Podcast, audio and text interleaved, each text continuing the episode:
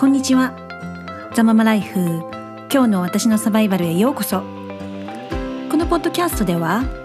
ママゆかりの完全リアルな海外ママライフ。ママとして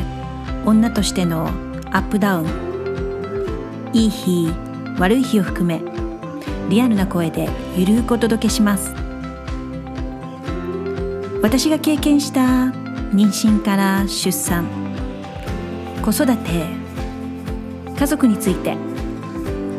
使ってよかったアイテムや美容情報などなど配信しています。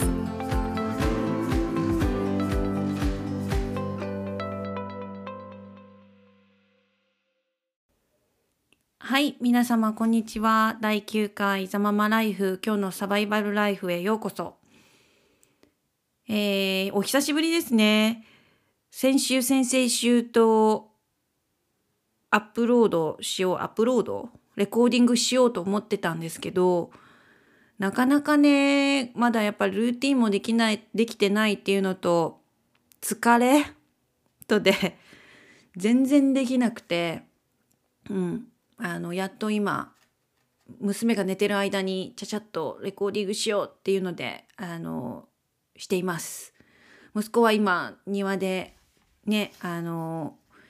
夫と一緒に遊んでるのか芝生を買っているのかというところです。はい、でイギリスは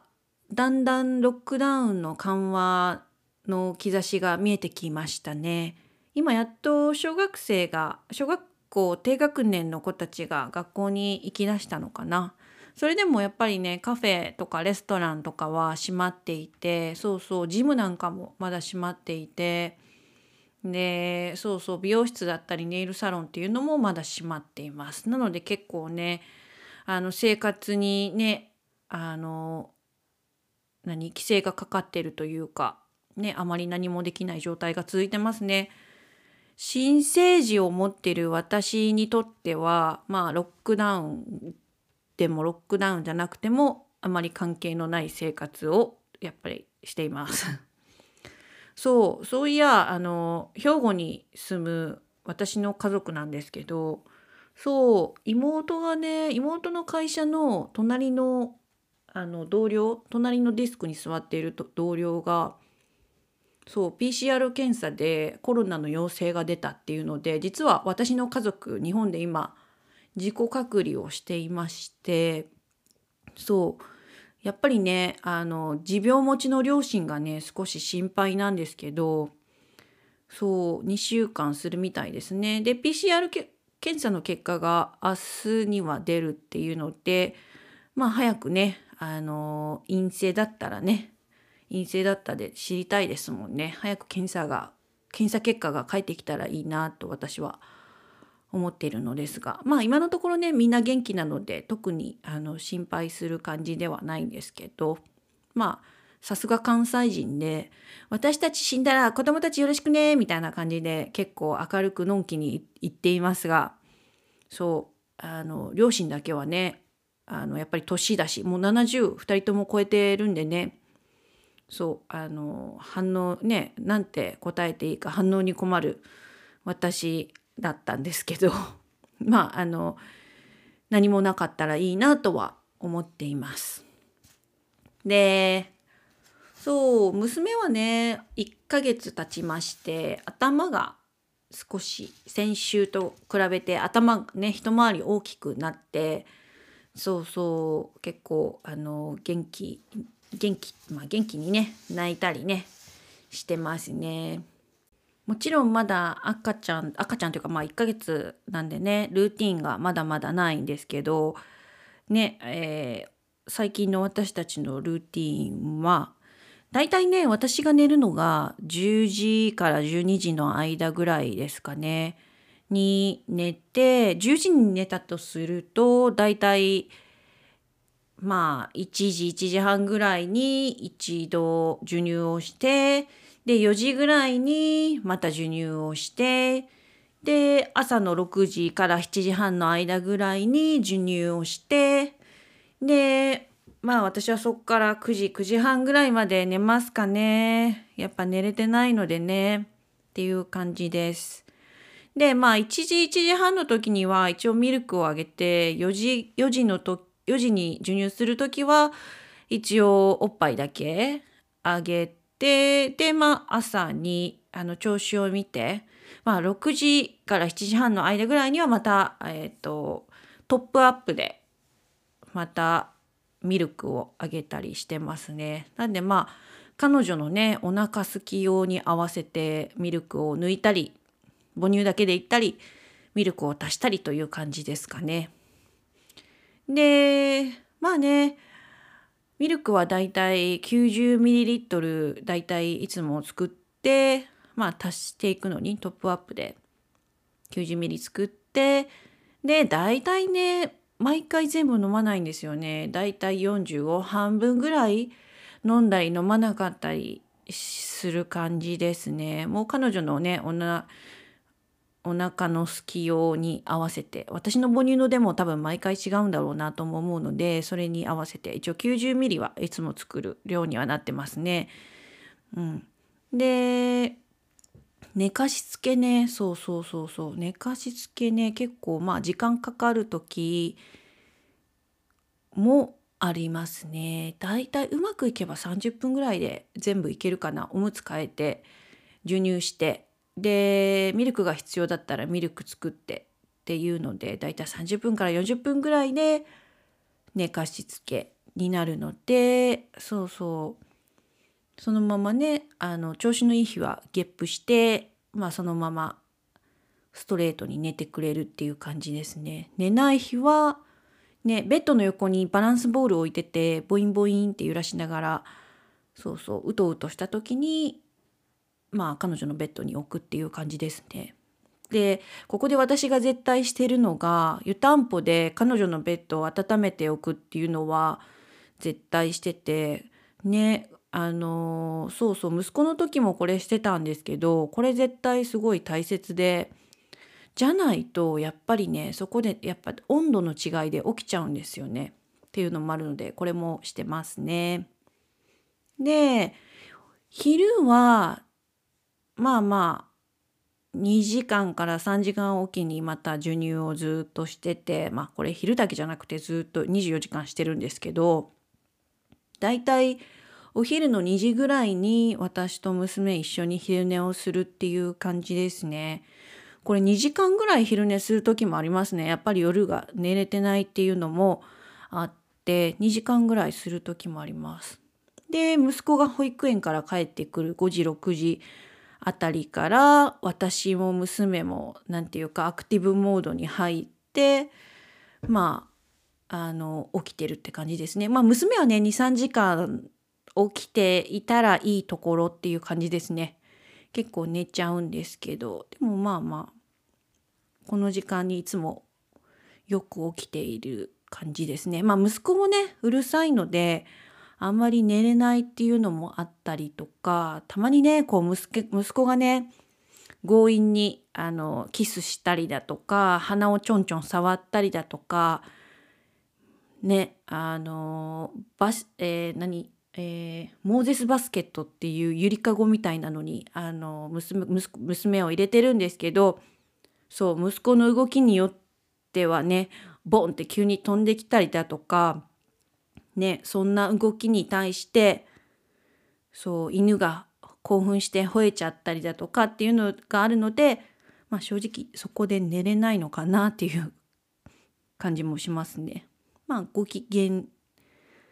ご機嫌で起きていることが多いですね。で私自身母乳の量をもうちょっと増やしたいなと思ってるので授乳した後にの1時間後ぐらいに、えー、搾乳をすることにしました。そう。搾乳って言ってもねそんなに取れないんですよ。20ml ぐらいしか全然取れない。なんでねもうちょっと増やしたいなっていうのをミッドワイフの人に伝えるとじゃあ、えっと、フェヌグリークのサプリメントを飲んだらっていうのをおすすめしてもらってそう飲み出したんですよ。このフェヌグリークって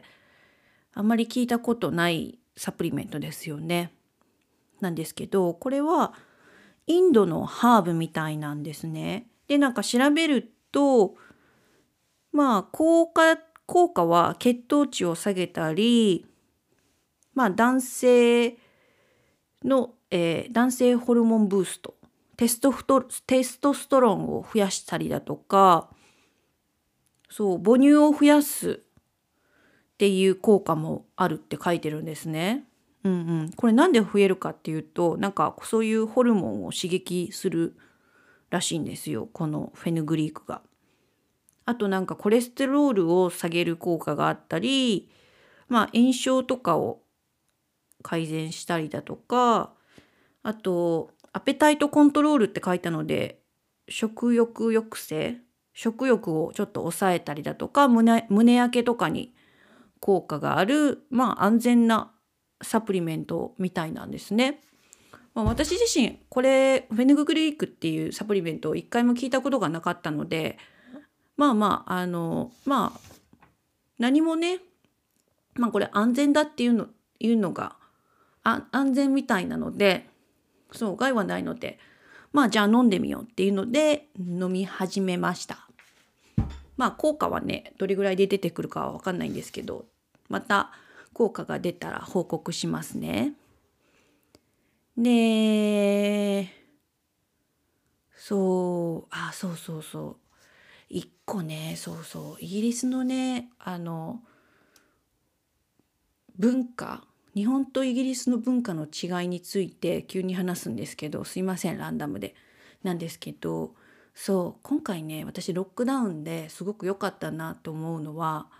イギリスって子供を産んだ後にすぐ見に来るんですよ。もう友達だったり家族だったり誰でもみんなが押し寄せてくるんですね近所の人だったり。なんならあの次の日例えば病院から帰ってきた次の日だったりだとか私は家で子供を産んだんでその次の日に来たりだとかっていうのがあるので今回ね正直ロックダウンで助かったんですよね。日本ってああ忙しいだろうだから後になんかあの落ち着いたら教えてねみたいなのが結構普通だったりするじゃないですか。でも結構イギリスはね押し寄せてくるのでそうそれもね結構疲れちゃうんですよね。その何て言うかやっぱりねあの回復が必要な時にこうどっとねあの人が入れ替わり立ち替わり入ってくる感じになるのででそうみんな結構すぐ帰るわけでもない感じだったり遠いから遠いところから見に来る人がいたりだとかして結構大変なのでそうロックダウンで良かったなって思ってるのは正直なところです。でねあと前お花ギフトのところでお花の話をしたんですけどそうそうあのね菊の花をねあのもらったんですよね菊の花。まあね菊の花ってね綺麗ですよね。綺麗なんであの2つもらったのかな？2つ花束菊の花が花が混じってたんですね。うん、でそうなんか持ちもいいしあの長長持ちしますよね菊の花って。で綺麗なんですけどまあそれもね私も慣れてるんでまあなあのテーブルの上にあのダイニングテーブルの上に普通にあの置いてたんですね。まあまあもう何て言うか別に日本とはあの文化が違うからまあいいやっていう感じででなんかそうそうあの夫に「この花綺麗だね」とかって夫が言っててそうそうそうそうああそうそうそうそうそうそう。日本ではさ死んだ人に使うお花なんだよとかだから長持ちするんだよとかって何も考えずに私が答えると「え？とかって言ってたんですけどそうそう菊の花束をねあのもらいました2つ。そうなんかやっぱりね、まあ、慣れたと言いつつもやっぱりなんかテーブルの上にあるとあ誰か死んだのかなみたいな感じの雰囲気を私はしてしまうのでそうそう。これも文化の違いですよね。そう。でえっと娘なんですけどそう。最近ねあの乳児湿疹っていうんですか？なんかちょっとニキビみたいなのをブツブツブツってできるのがあのできてきてそう。母乳って何でも効果があるっていうので私はその母乳をねピピピってつけたりだとかあとはまあ何て言うか石鹸は使わないんですけど顔をあの洗ってあげたり拭いてあげたりとかしてで保湿をしっかりするっていう感じですね。ね2週間から4週間ぐらいの間に出るみたいですね生まれてから。なんで早く治ったらいいなっていう感じです。あ2週間4週間じゃないわ。2週間から4週間から出始めて3ヶ月3ヶ月から4ヶ月ぐらいに良くなるって言われてるみたいですね。まああのほっぺたあのお花おでこあたりに出るって書いてるんですけどまさにそうほっぺたお花おでこに出てますね。ちょっとね見た目ちょっとかわいそうなんでねプツプツプツってあってうん。早く治ったらいいなとは思いつつちょっとメンテナンスしてあげてますね。うん。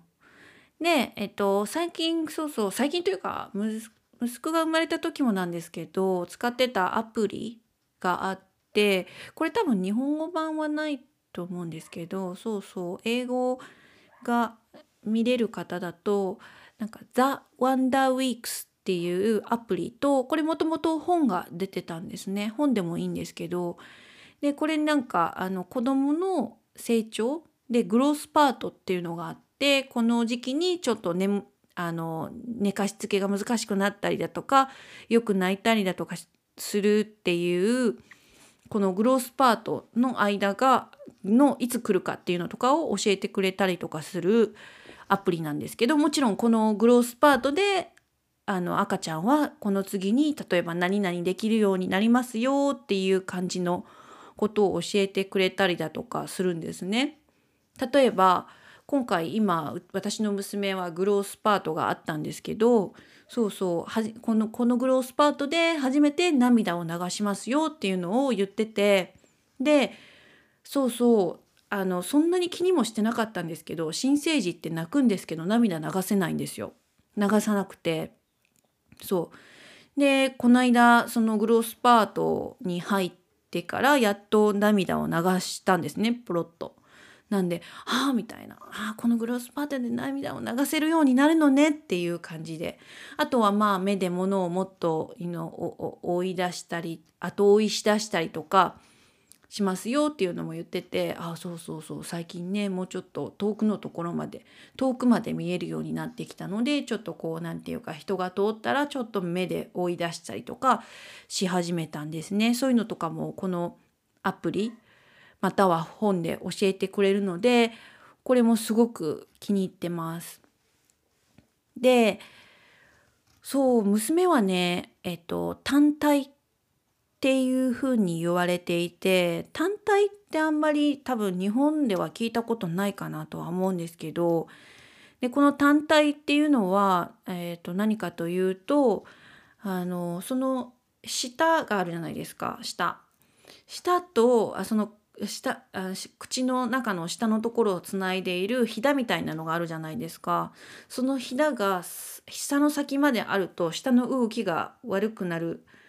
悪くなりますよね。でその下のひ下の下の下にあるひだがこの下の先まであるっていうのが単体なんですね。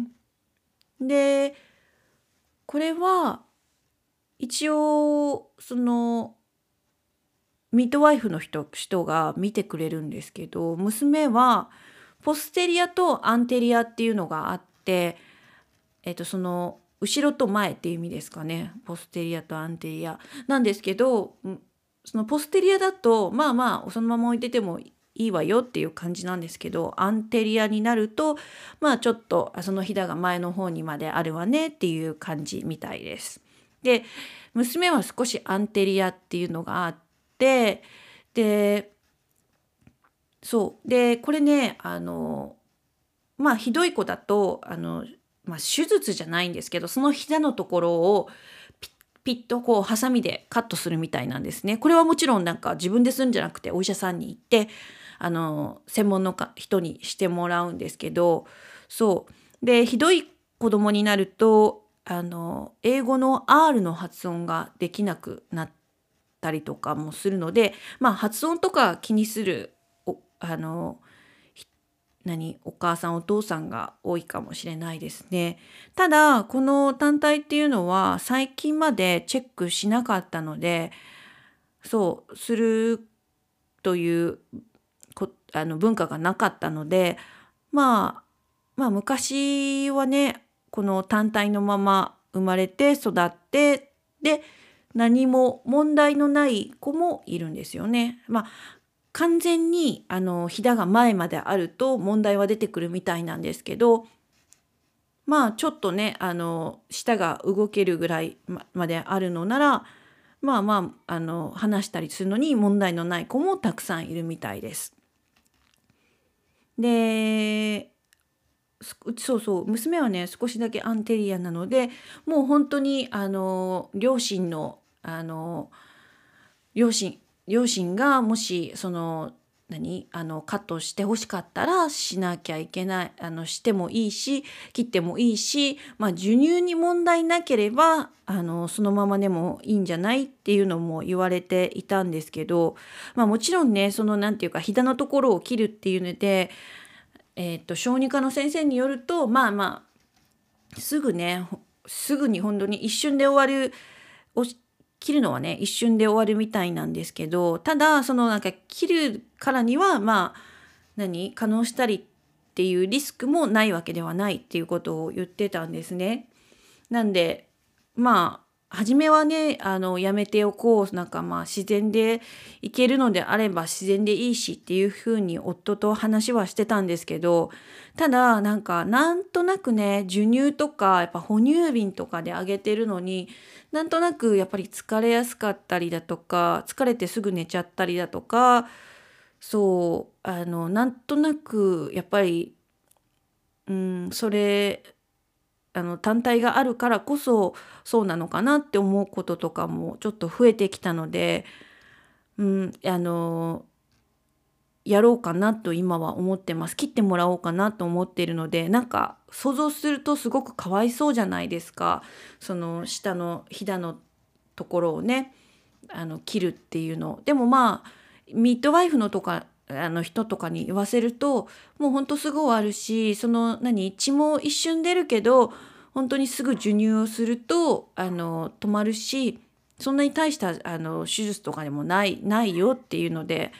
あの言われてたんですね。でその一応してくれるのが6週間以内一応新生児期の間だけにしてくれるっていうのでそうえっ、ー、と明日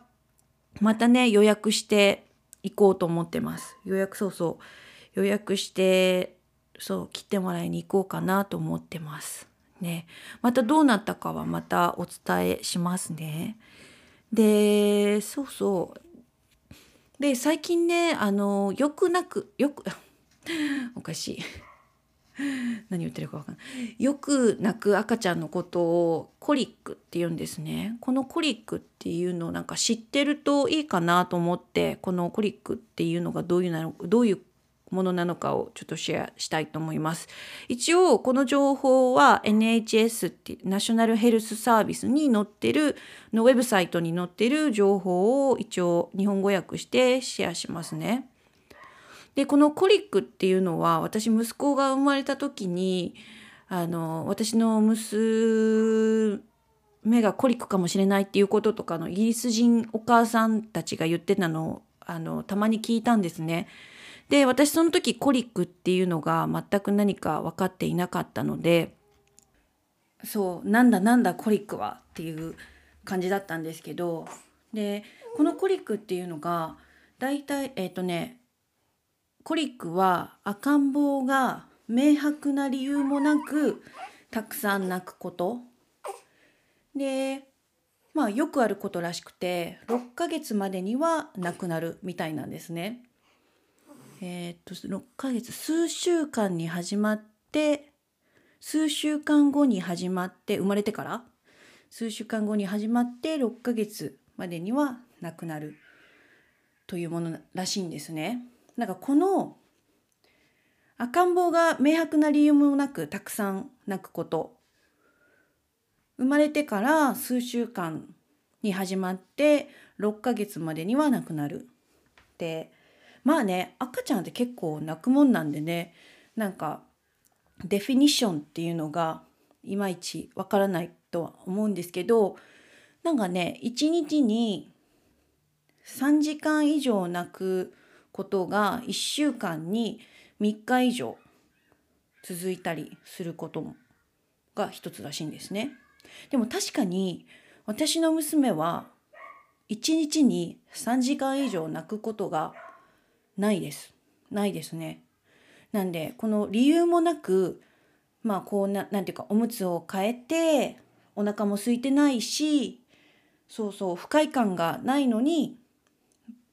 あの泣く泣く理由がなく泣いてしまう赤ちゃんらしいんですね。で午後から夕方にかけてよく泣くって書いてありましたね。でなかなか落ち着かないそうそうで手をグーにして握りしめて顔が赤くなって泣くっていう感じですね。で膝をお腹の方に持ち上げてでそれかブリッジのように背中を弓のようにこう反らして反ら反らしたりとかするんですって。であとお腹がゴロゴロ鳴ったりだとかお腹にまあガスが溜まりやすい赤ちゃんだったりだとかまあなんかこう何？あのアンカンフタボーって感じですかね。心地が悪い。何か落ち着かない。なんかそうおむつも変えたしご飯もご飯っていうかまあミルクもあげたしなのにこうなんていうかアテンションが欲しいというかこうやってよしよししてるのになんか泣いてしまう赤ちゃんっていうのがコリックっていうらしいんですけどこれのなんか薬みたいなのがあのドラッグストアに売ってるんですね。で誰でも買えて普通にイギリス人の YouTuber とかだと「あ私の娘はコリックだからこれあげてます」みたいな感じであの軽く話してます。なんであの全然安全な害のない、えー、薬が売ってますね。これもうちのねえっと息子息子はどうだったか全然覚えてないんですけど娘はこのコリックはないですかね。3時間以上泣くことはないしうん。それが一番のポイントかな。そう。でまあ寝かしつけもそんなに難しくはない本なのでない、えー、コリックじゃないですかね。でもまあ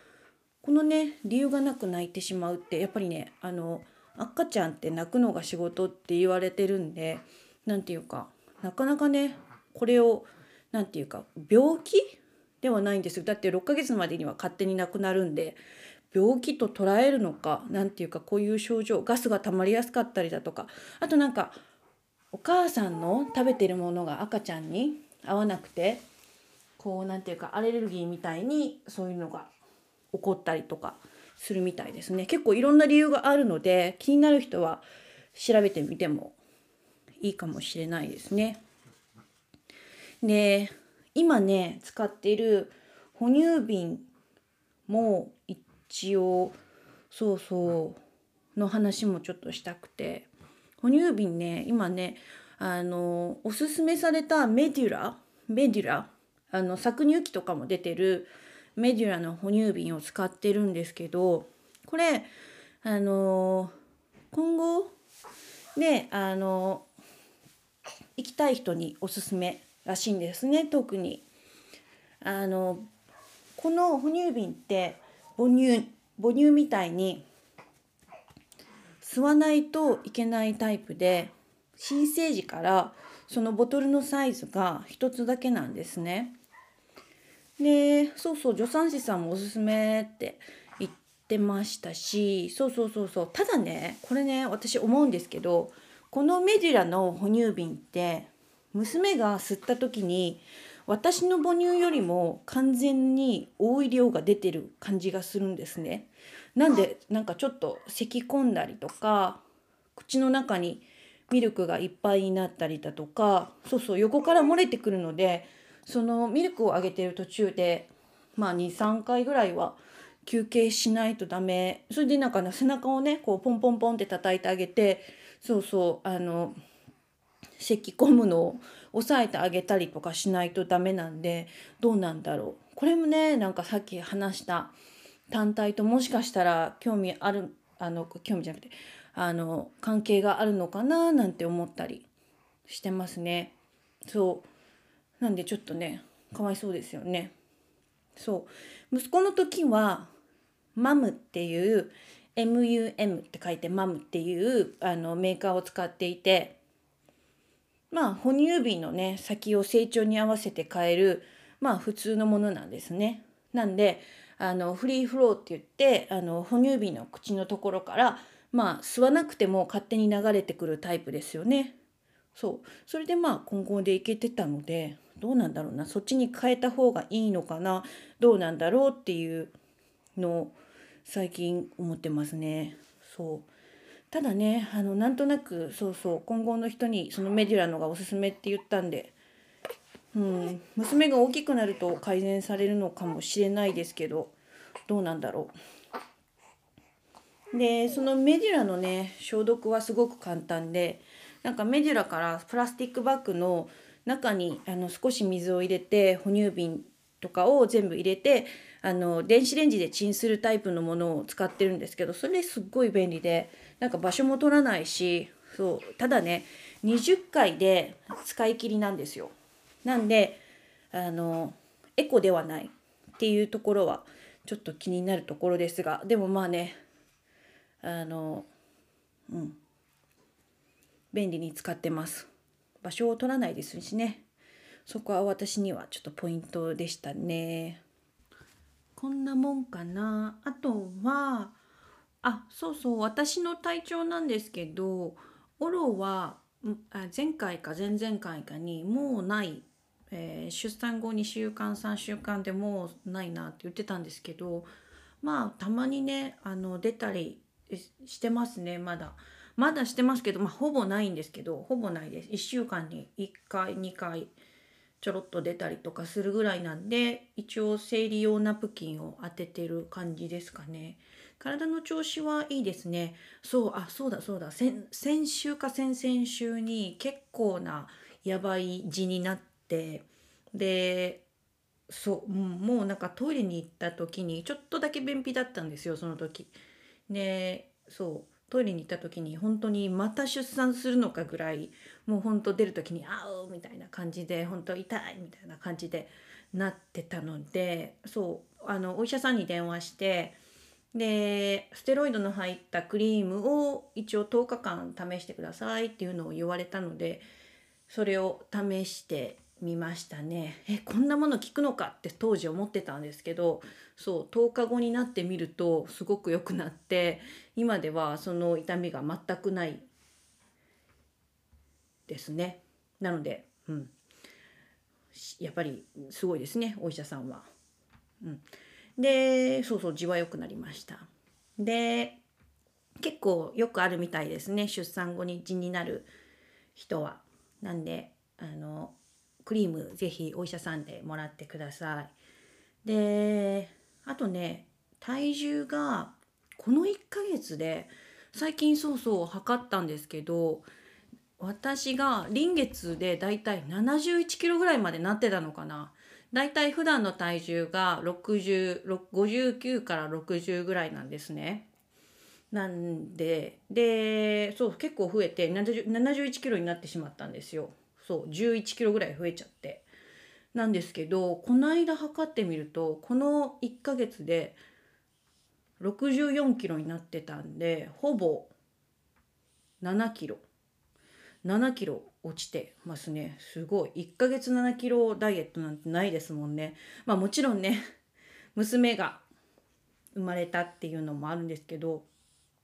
前回私が息子を産んだ時はこんなに体重落ちなかったですよ。全然落ちなかった。多分1ヶ月とかだったらほんと3キロぐらいしか落ちなかったんじゃないのかななぜか、うん、ただその時えっ、ー、とクッキーにはまっていてそう。クッキーすっごい食べてたんでそれもあったのかな。なんで落ちなかったのかもしれないですけどそうそう。お腹のねへこみようも全く違うくてそろそろなんかあのさらしとか巻いてもいいのかな前回はガードルみたいなものしてみたりとかしたんですけどなかなかね合うサイズのものがなくてちょうどいいサイズのものがなくてでまだ1ヶ月出産1ヶ月後ですごくあちこち痛かったんですね今回と違って。なんでもうガードルとか履ける状態じゃ全くなかったですね前回は。なんでそう今回は昨日ねちょっとさらし巻いて寝てみたんですけどさらし巻くと本当にお腹ペタンってなる感じなんでいい感じにそうお腹も子宮もあのちゃんと収縮してくれてるのかなという感じです。で、うん、前回もねやっぱりクッキーすごい食べてたって言ったんですけど甘いものがね最近無性に欲しくてやっぱりねマフィンだとかクッキービスケット食べちゃってますね。まあ、出産するとケーキとかも結構もらう機会が多かったりっていうので、うん、甘いものを食べてます。うん、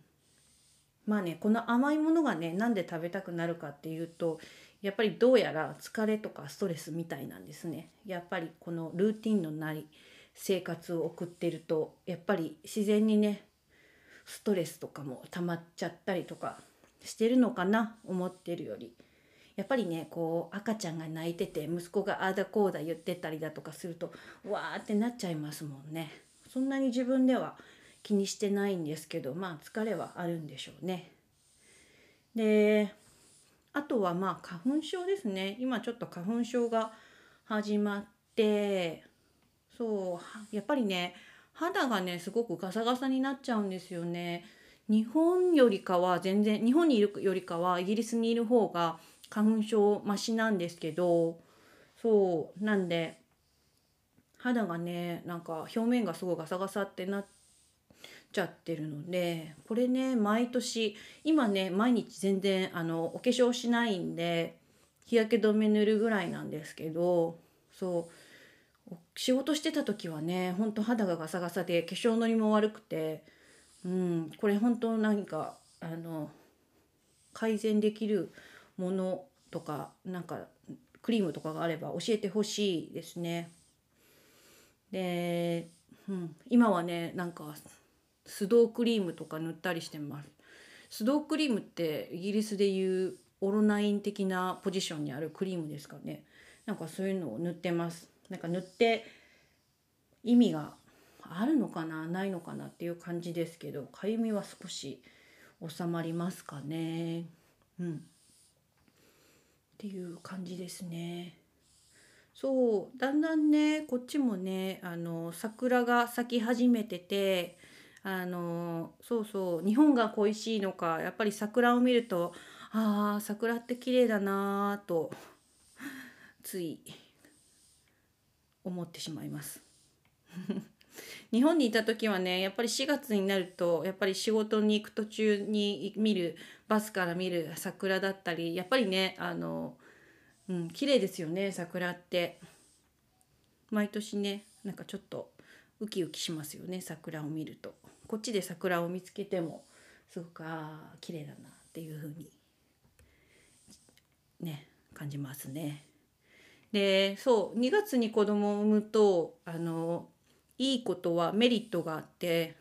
3月からまあ春になってお散歩とかまあ夏になったりしたら旅行行ったりだとか結構ね赤ちゃんとまあ散歩出たりだとか長く暖かい季節を楽しめるんで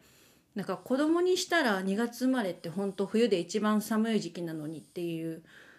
感覚ですけどでもお母さんにしたりとか初めての子供だと結構ねあのメリットはある気がします。すごく、うん、いいですね。2月に産むと。と個人的に。あまあまあでもお友達とかに言われたりするんで、まあ、そうなのかもしれないですね。まあ子供はねちょっとねかわいそうですけど。そうですね。今回はそんな感じですかねなんだかんだで1ヶ月が過ぎましたまたね定期的にあのレコーディングしていきたいと思います。ねロックダウンも徐々に緩和されてきて自由が本当ね自由が恋しい自由な生活が本当恋しいです。まあ今は新生児を抱えているのでそんなにまあ家を出てないっていうのもあるんですけどでもねやっぱりね元の世界が恋しいですね早く旅行も行きたいですしうん。なんであのまあまだまだ